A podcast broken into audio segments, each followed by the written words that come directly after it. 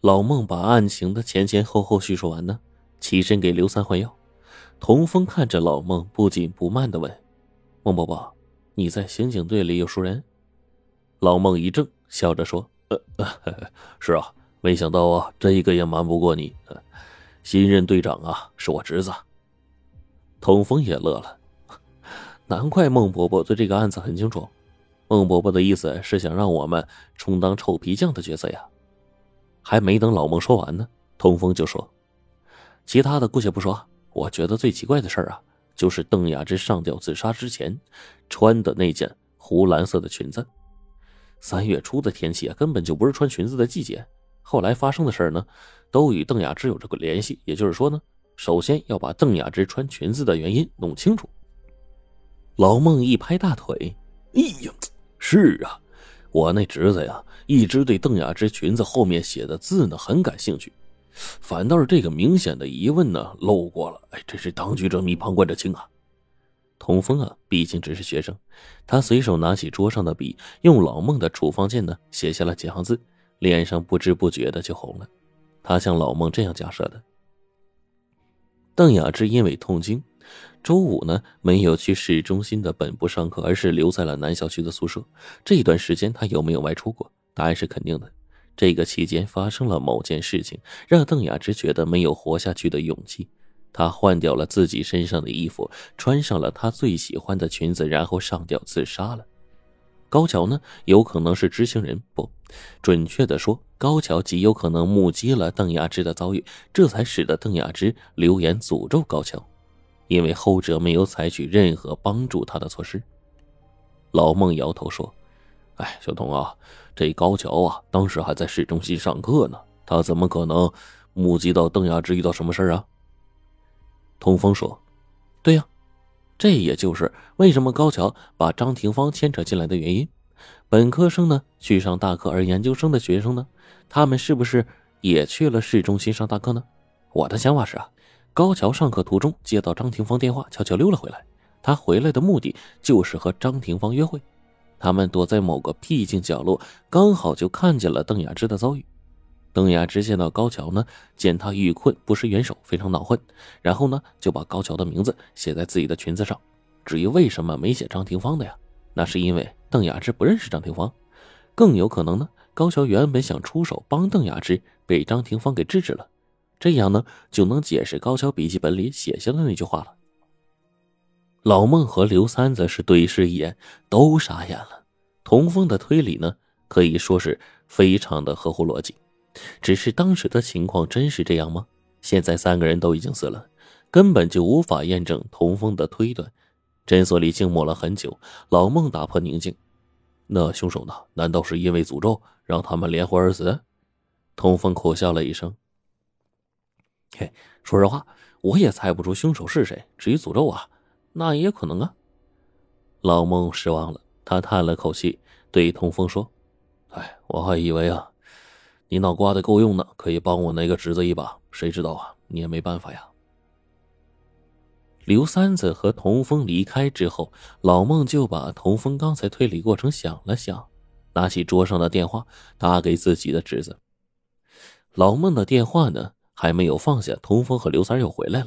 一进门，童风就对老孟说：“哎，孟宝宝，我觉得目睹了邓雅芝遭遇的可能不止高桥和张廷芳，另外两个室友呢也有可能。”老孟赶紧把这话告诉自己侄子，对方唉声叹气的说：“哎，我也调查过他们俩。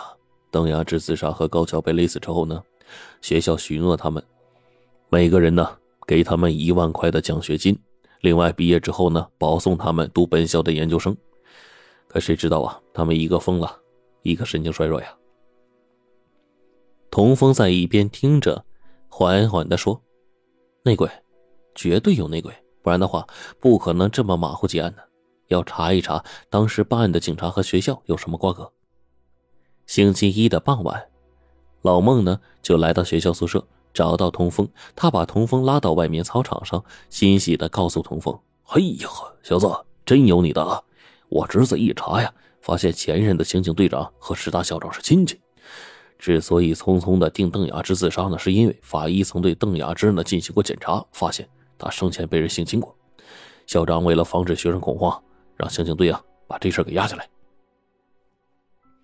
那查过对邓雅芝施暴的人吗？童风皱着眉问道。老孟摇了摇头。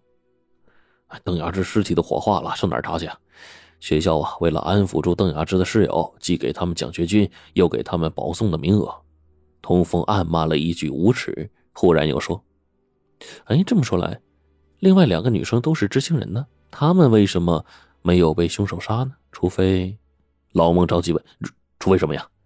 除非啊？”他们没有被邓雅芝发现，但高桥的死呢，以及张廷芳的死，给他们造成了心理压力。这么说来呀，高桥和张廷芳的死都与邓雅芝有着直接关系。谁会替邓雅芝杀人呢？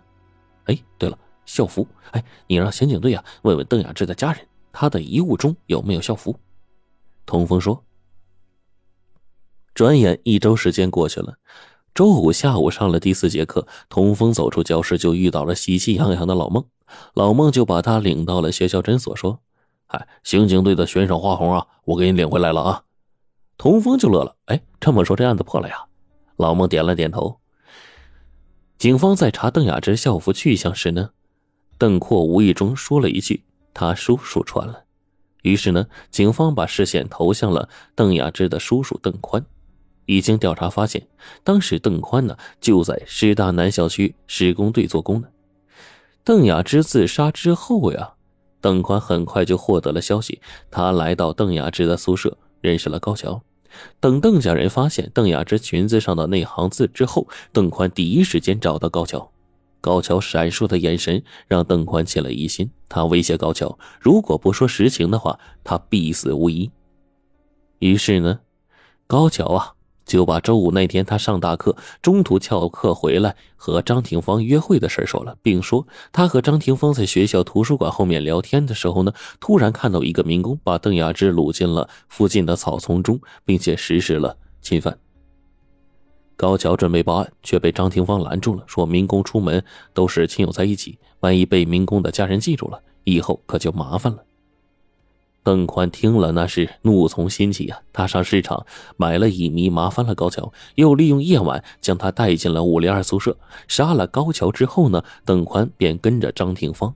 等张廷芳孤身一人出现在教学楼的时候，他又麻烦了张廷芳，并将他带到了教学楼的七楼楼顶，在那里，邓宽弄醒了张廷芳，并逼他写下了忏悔书，然后将他推了下去。